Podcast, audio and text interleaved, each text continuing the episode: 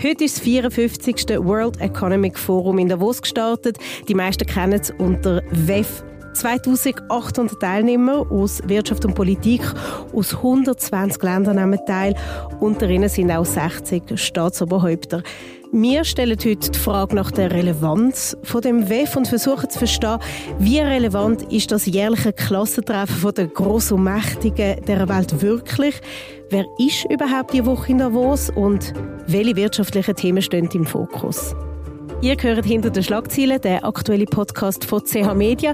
Ihr findet den Podcast übrigens auf jeder Podcast-App. Mein Name ist Joel Weil und ich bin jetzt äh, mit Davos verbunden, mit unserem Chefredakteur Patrick Müller und dem Inlandjournalist Stefan Bühler. Heuer zwei. Hallo. Hallo. Was seht ihr, wenn ihr aus dem Fenster schaut? Sind das noch Christbäume da hinten, Stefan? Es sieht, ja, es sieht fast ein bisschen aus wie Weihnachtsbäumchen, leicht verschneit vor dem Fenster raus. Hat gar niemand aufgeräumt fürs WEF? Sie tun also die Weihnachtsbeleuchtung immer noch brennen lassen, weil es ist natürlich auch für den Schweizer Tourismus ein riesen Event. Also wir sehen da viele Leute am um irren mit Badges, äh, mit Halstüchern. Es sind noch nicht die ganz hochkarätigen Leute, die kommen dann morgen. Aber wenn man raus schaut, es hat grosse Fenster da, dann sieht man Berge, man sieht Skipisten, die sind mehr oder weniger leer, die Wälder sind verschneit, die Sonne scheint. Es ist eigentlich viel zu schön für drinnen zu höckeln. Also wenn man raus schaut, hat es kein ein Privatjet nach dem anderen und ein roter Teppich nach dem anderen? Nein, weil ja der Luftraum über Davos ist gesperrt. Also was es gibt, sind Helikopter von der Armee, nehmen an von der Polizei. Aber sonst, wenn man jetzt da würde oben drüber fliegen dann ging es wie am Herberset in Frankreich. Man würde relativ schnell vom Militär zur Landung gezwungen. Ich bin zufälligerweise jetzt in der Weihnachtsferien in Davos gesehen. Wegen dem habe ich es sehr präsent, wie sie in Davos in der Stadt aussieht. Ist ja ein relativ ruhiges Städtchen, trotzdem mit sehr viel Leben. Wie sieht das jetzt anders aus wie sonst einmal? Ja, was so ein offensichtlich ist, wenn du durch die Promenade gehst, oder die Haupteinkaufsstraße, wo du die wunderbaren Sportläden, Confiserien, also Souvenirläden hast, da ist jetzt alles durch die Firmen gekauft, oder? Wo ein Sportladen war, dort jetzt irgendwie ein Weltkonzern äh, Werbung machen für seine Dienstleistungen.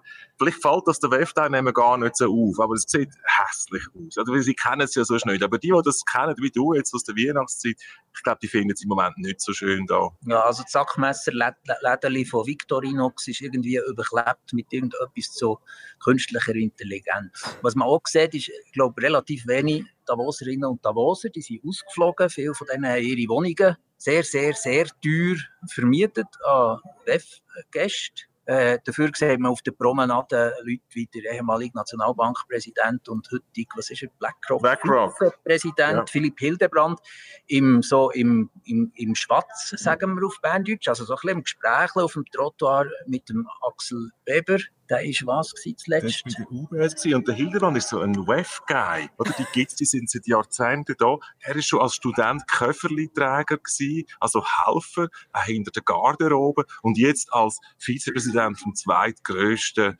Vermögensverwalter von der Welt. Hey, das klingt im Fall ein bisschen so wie die Street Parade in Zürich. So Zürcher ja. gehen denen und die, die hart eingesessen sind, die kommen jedes Jahr von weitem da hin. Das ist gut möglich. Und ich als Politikjournalist habe ein bisschen den Verdacht, dass bei so, genau so solchen Gesprächen, sei das eben auf dem Trottoir, an der Bar, äh, bei einem Mittagessen und so, aber viel mehr Wirtschaft passiert als auf den Panels, äh, in den Diskussionsrunden, wo zwei, vier gross inszeniert zu irgendwelchen, äh, ja, sowieso soll man sagen, luftigen Themen. Wo ja, Rauchen noch nicht so verpönt war wie heute, hat man gesagt, während der Ziggy-Pause werden die grossen Entscheidungen gefallen. Ja, und da gibt es fast nur Ziggy-Pausen. Der grosse Kongresssaal, wo etwa 1000 Leute in Platz haben, der ist eigentlich nie voll. Der ist das mal sicher voll, wenn der Zelensky spricht, vielleicht zu drei Viertel voll, wenn der Chines spricht, aber sonst ist der halb leer oder ganz leer und nebenbei äh, trifft man sich neben draussen, in den Hotelzimmern und es sind ja nicht nur die 2800 Teilnehmer, die du gesagt hast, die offiziell gemolden sind. Die haben noch eine Entourage. Also in Davos sind noch weitere 10.000, 15.000 Leute um. Und es vibriert immer irgendwo. Auch Partys am Abend. Das ist alles außerhalb vom Kongresszentrum. Jetzt ist das Thema vom diesjährigen WEF Vertrauen wieder aufbauen. Welches Vertrauen ist erschüttert, das muss aufgebaut werden? Ja, das ist allumfassend. Also ich meine, ich hatte den Eindruck, schon mal vor drei oder vor zehn oder vor 15 Jahren ist das gleiche Thema gewesen, oder?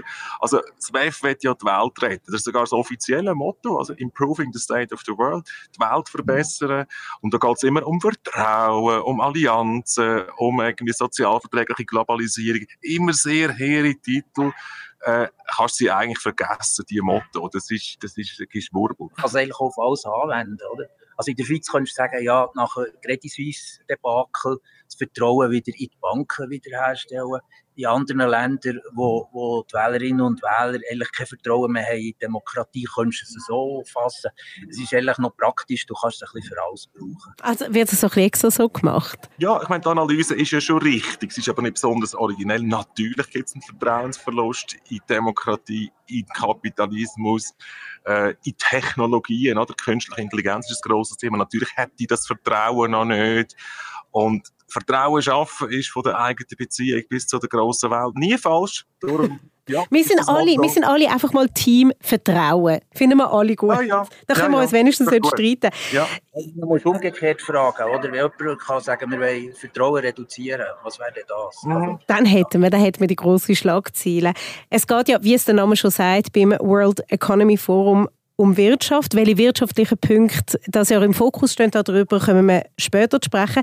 Jetzt macht aber vor allem der Besuch vom ukrainischen Präsidenten Wladimir Zelensky macht viel Lärm. Sein Land verteidigt sich seit zwei Jahren gegen den Angriffskrieg von Russland.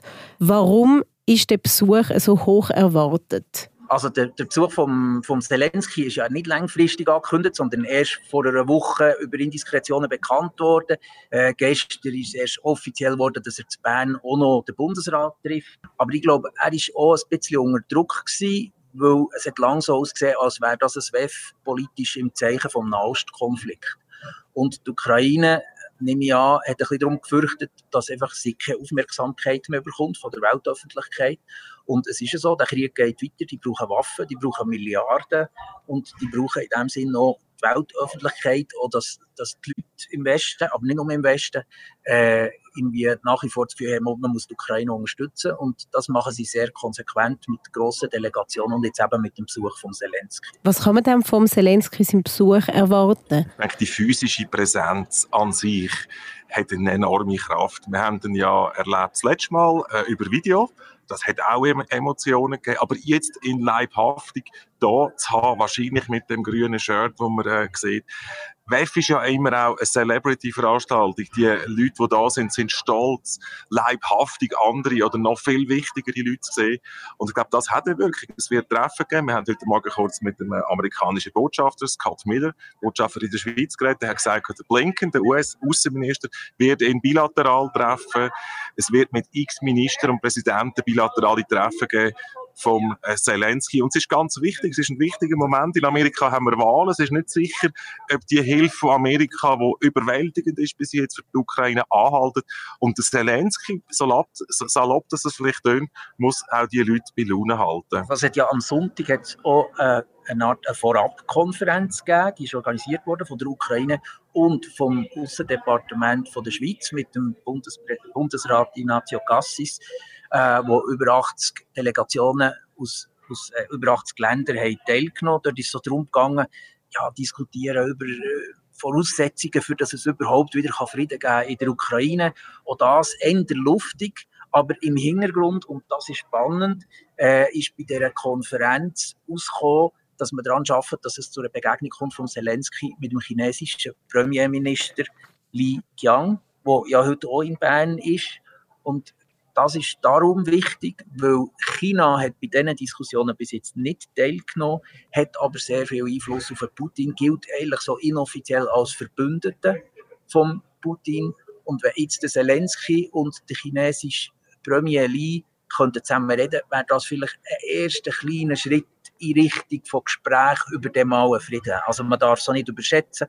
Das ist jetzt nicht, dass morgen äh, die Waffen niedergelegt werden in der Ukraine, aber es wäre so ein kleines Zeichen von Hoffnung in diesem Krieg, der ja noch jeden Tag Dutzende Tote fordert. Du hast gerade gesagt, China ist ein Verbündeter von Russland. Das heißt, es wäre so quasi jemand von der gegnerischen Seite in Davos. Wird dann so ein Zusammentreffen zwischen Zelensky und Li Qiang, wird das forciert oder lässt man das so passieren?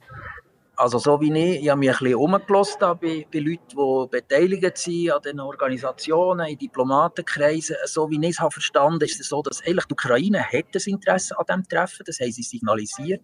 Und die Schweizer Diplomatie probiert, äh, sie zu unterstützen und probiert, äh, die, die chinesische Delegation zu überzeugen, dass es so zu einem Treffen kann kommen Bis jetzt gibt es keine Bestätigung, dass es zustande kommt. Das kann heute in Bern passieren, das kann morgen am Dienstag hier in Davos passieren. Aber möglicherweise, China, die Zeit ist nicht reif. Wir müssen noch Vorgespräche auf tieferer Ebene führen. Äh, wir werden dem sicher nachgehen und darüber schreiben in den nächsten Tagen. Wo ist dann Russland? Die sind nicht da. Ähm, seit dem Ausbruch des Krieges, seit der Invasion in der Ukraine, äh, hat sich das WEF entschieden, Russland nicht mehr einzuladen. Das war anders gewesen früher, also bis vor wenigen Jahren, ist Davos einfach eine Plattform gewesen, wo alle haben können reden, auch Autokraten, auch Diktaturen, nicht ganz alle, aber die Schwelle ist relativ tief gewesen. Wer Macht gehabt hat, ist eingeladen gewesen. Wer ein wichtiges Land repräsentiert hat, ist eingeladen gewesen. Und das ist ein Bruch gewesen, der passiert ist, wo der Klaus Schwab äh, eingeleitet hat nach dem Angriffskrieg. Sicher, wie er persönlich ein westlich und menschenrechtsgesinnter Mensch ist, aber auch, wie das fürs WEF nicht wirklich gewesen wäre, in dieser Situation ein Land wie Russland da willkommen zu heißen. Und dabei ist es geblieben. Also es ist kein einziger russischer Teilnehmer auf der Liste. Ja, auch der Eindruck, dass er auch bei der Friedensformel engagiert ist. Er war gestern dort dabei, gewesen, das sieht man auf Bildern. Er ist an die Pressekonferenz vom Bundesrat Gassis was eigentlich auch außergewöhnlich ist, dass der Schwab an so einer Pressekonferenz teilnimmt. Also es scheint schon äh, ein echtes Engagement zu sein. Ja, er ist natürlich 85. Offenbar gibt es Leute, die sagen, äh, er träume mal noch vom Friedensnobelpreis. Oder? Er hat ja mal den Mandela da als Gast gehabt. Das ist, grosse, das ist seine eindrücklichste Begegnung gewesen. Und für die Schweiz ist natürlich speziell. Sie kann jetzt eine chinesische Prämie und der ukrainische Präsident da beherbergen. Alleine hat sie das nicht geschafft. Der Bundesrat bei all seinen Beziehungen, aber die Schweiz hat nicht die Bedeutung. Zusammen mit dem WEF, zusammen mit dem Schwab gibt es jetzt heute, zuerst in Bern und morgen, die Zusammenkünfte. Wie groß stehen dann die Chancen, dass der Frieden, der künftige Frieden zwischen der Ukraine und Russland, dass das in Davos passiert, dass da also quasi der Grundstein gelegt wird? Ich würde vielleicht eher von einem Grundkisseli reden, also von einem ganz kleinen Steinchen im besten Fall. Also das ist, ich meine, das ist gestern auch klar rausgekommen, am, äh, am Zelensky, sein Stabschef, ist auftreten und hat gesagt, äh, wir werden nicht aufgeben, wir kämpfen weiter, bis wir gewinnen. Und im Moment ist überhaupt nicht der Zeitpunkt, äh, Friedensverhandlungen aufzunehmen und schon gar nicht darüber zu reden, irgendwie ein Territorium an Russland abzugeben. Russland muss das Territorium von der Ukraine verlassen. Also das ist völlig klar. Und gleichzeitig ist auch Russland nach wie vor im Angriffsmodus. Jetzt haben sie ja wieder angefangen, viel mehr äh, auch die ukrainischen Städte äh, über das ganze Land mit Raketen zu bombardieren. Also ja, dass jetzt da etwas in diesen Tagen wirklich passiert, äh, das halte ich für praktisch ausgeschlossen. Also es werden nicht die Davoser Friedenskonferenz. Für den Frieden braucht sie am Schluss Russland auch, oder? Und jetzt geht das natürlich schrittweise und es wäre ein Coup für die Schweiz, wenn die Chinesen da in irgendeiner Form mit Ukraine Kontakt hätten, weil letztlich China als weltweit zweitgrößte Wirtschaftsmacht für die Russen entscheidend sind. Und wenn China in die äh, Richtung äh, schiebt, äh, die Russen würde schieben, dann gibt es vielleicht einmal einen ersten Schritt Richtung Friedensgespräch, wo dann effektiv könnte zum Ergebnis führen. Aber das ist mir weit davon entfernt, das darf man nicht vergessen. Es sind im November amerikanische Präsidentschaftswahlen. Wenn dort der Trump gönnt und der Biden, der ja enorme Mittel immer bewilligt hat für die Ukraine, verliert, dann könnte wieder sogar das Pendel in die andere Richtung schlagen. Ja, was, ich, was ich kann verraten, das habe ich glaube ich noch gar nie geschrieben, ist ja auch, dass ich gehört habe, dass eigentlich die Ukraine einen Minister, also einen Gipfel auf Ministerebene, Außenminister, auch als Premierminister äh, machen. Und so wie ich es habe verstanden, wäre die Ukraine interessiert daran, dass ein so ein Gipfel in der Schweiz könnte stattfinden. Ah, was? Aber im Moment ist man auch auf Schweizer Seite noch ein bisschen zögerlich wo man sagt, ja, wir wollen nicht einfach einen Gipfel mit äh, immer gleichen Alliierten von der Ukraine machen. Wenn wir so etwas machen, äh, dann muss es dann auch Chancen geben auf Fortschritt. Ich fände es ja ganz toll, wenn äh, wenn die Schweiz da der Hauptvermittlungspartner wäre in so einem Friedensabkommen? Ich glaube, es wäre weniger Vermittler als vielmehr so Servicedienstleister. Also, halt, also wir wären so quasi der Austragungsort. Genau, genau. Jetzt ist ja, du hast es ja vorher gesagt, Stefan, ein zweiter Krieg, der die, von der Ukraine dem fast, ich möchte nicht sagen, die Show stillt, aber auch sehr viel Aufmerksamkeit auf sich zieht. Und das ist der Gaza-Krieg, der in Gaza seit dem Oktober 2023 herrscht, seit dem Angriff auf Israel von der radikal-islamistischen Hamas. Der israelische Präsident Yitzhak Herzog ist ja auch am WEF. Was ist denn sein Interesse in Davos? Er ist ein Stammgast am WEF. Er hat sehr gute Beziehungen zum Klaus Schwab. Auch seine Vorgänger sind immer am WEF gewesen. Also es gibt eine Nähe vom Schwab äh, zu Israel. Es hat im Jahr 2001 ein Treffen gegeben ähm, zwischen Arafat, damals Palästinenserführer, und dem Shimon Peres. Und dort hat es effektiv mal so ausgesehen, als könnte am WEF nicht nur geredet werden, sondern ein Ergebnis erzielt werden. Und der Schwab hat das mal in einem Buch beschrieben. Also ganz am Schluss hat der Arafat alles kaputt gemacht. Sie haben eigentlich die Rede vorbereitet und der Arafat ist einfach nicht vorgegangen. Ich sage, der Perez soll zuerst reden, er kommt dann nachher und nachher hat er eigentlich all die Pläne, die sie besprochen haben, kaputt gemacht. Das ist doch ein Trauma vom Schwab und von dem WEF. Und das ist die Geschichte, wo der Arafat nachher die halt Hassrede geschwungen hat, anstatt ja. eine versöhnliche mit dem genau, äh, bekannten Zitat von äh, Shimon Peres, er habe ja an eine Hochzeit kommen und sei jetzt an einer Scheidung. Genau, und, und seit dem Moment ist äh, immer wieder versucht worden, verschiedene ähm, ja, Parteien zusammenzubringen. Ob das das Jahr gelingt, ich glaube, der Konflikt oder der Krieg, der Angriff von der Hamas ist noch so präsent, dass es wahrscheinlich äh, nicht würde auf möglich sein, die Parteien zusammenzuführen. Das ist, also die Hamas schon gar nicht, ist natürlich nicht da. Aber der Iran ist vertreten mit dem Außenminister, der Iran, wo ja Hamas und auch Hezbollah vor allem im Norden äh, unterstützt. Das sind von allen Nachbarländern entweder Ministerpräsidenten oder Außenminister. Also ist es schon ein kleiner Nahostgipfel. Ich glaube, vieles ist hinter verschlossenen Türen. Ob es da wird öffentliche Auftritte geben von israelischem Spitzenpersonal mit arabischem Spitzenpersonal äh, ist eher zu bezweifeln. Aber möglicherweise wird hinter der Kulisse geredet. Aber wie muss ich mir das jetzt vorstellen, wenn jetzt ein Yitzhak Herzog durch Davos am Spazieren ist, zum ein bisschen Luft schnappen nach all diesen Forum und Besprechungen und dann kreuzt da die iranische Delegation seinen Weg. Ist das so, wie das gerade in meinem Kopf stattfindet? Er will nicht einfach so durch äh, Davos spazieren, das ist sicherheitstechnisch sicher viel zu heikel wenn man so, so Delegationen sieht, dann werden die umschwärmt von, von Bodyguards, von Polizisten in schicken Anzügen mit äh, Ohrsteckerli und Mikrofon am Kragen, aber äh, eigentlich wirklich die grossen Staatschefs, die sehen wir jetzt weniger also durch Promenaden spazieren. Aber laufen die sich irgendwo außerhalb von einem Saal irgendwo über den Weg? Ähm, ja. Ähm, ob das dann gerade der israelische ist oder also der Zelensky sicher nicht. Aber so ist es schon. Häufig erfahrt man es erst im Nachhinein. Es ist einmal äh, der damalige US-Justizminister geschlittelt, von der Schatzalp oben abgeschlittelt. Das hat niemand gewusst. Natürlich ist er Begleitung von Bodyguards. Er hat es nachher erst, als er da unten war, hat er es den Medien gesagt. Oder? Also das ist so ein bisschen, das sind die Episoden. Es gibt ja auch die berühmte äh, Episode von Bill Clinton, wo er eine Pizza essen auf der Autobahnraststätte Heidiland. Äh, beim Ufahren Jahren hat er einfach entgegen vom Rat von, seinen, von seinem Security-Team gesagt, jetzt habe ich Lust auf eine Pizza, fahren raus. Tankstelle Pizza, für das muss man von Amerika in die Schweiz kommen. ja, und da sind alle ganz nervös. Also es gibt manchmal die Momente, ähm, ich habe einen Kollegen, der da in einer Pizzeria in, in Davos eigentlich im Clinton begegnet ist, nachdem er schon nicht mehr Präsident war. Ich habe selber mal im Keller vom Belvedere in der Vinothek Angelina Jolie mit dem Bill Clinton an der Bar angetroffen. Äh, wahnsinnig Joel, oder? Wow, also, wir verlieren die. Wir haben dich fast an Klatschpress verloren, Patrick. ja, ich habe dort auch für Klatschpress geschafft, ein bisschen. Nein, natürlich ist das alles auch fotografisch festgehalten. Ja, also die Momente gibt es auch. Man muss allerdings sagen, das WEF ist in den letzten paar Jahren ernsthafter geworden, politischer geworden. Der Celebrity-Effekt, oder? Angelina Jolie, Sharon Stone ist auch da gewesen, oder? Der Brad Pitt ist da gewesen. Äh, das ist ein bisschen vorbei. Es ist ernsthafter geworden, es sind ernsthaftere Zeiten. Partys gehen nicht mehr so lang, sie sind nicht mehr so dekadent. Die Zeit hat sich geändert.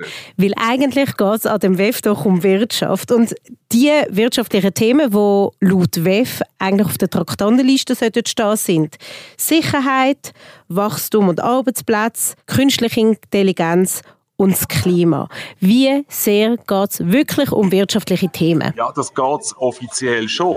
Oder? Wenn man die vielen Veranstaltungen anschaut, es gibt ja laufend mehrere parallele Panel-Diskussionen, Referate, Workshops, sind die mehrheitlich zu genau diesen Themen, wie du aufzählt hast.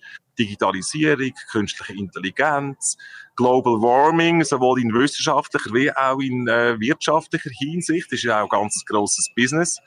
Und das ist dominant vordergründig, aber in den Hinterzimmern und in den Diskussionen, die vielleicht dann wirklich relevant werden, wo, wo Deals gemacht werden, geht es schon sehr oft um die hohe Politik. Was man jetzt da im Hintergrund hat hören, surren, ist nicht etwa irgendeine Drohne, sondern es ist jemand Staubsauger. Wir sind also eben in dem Raum, wo allerlei... Es ist nicht alles so glamorous. Einfach vielleicht zu diesen Hintergrundgeräuschen, die mitkommen. Also findet das WEF eigentlich unter einem wirtschaftlichen Vorwand statt, könnte man sagen?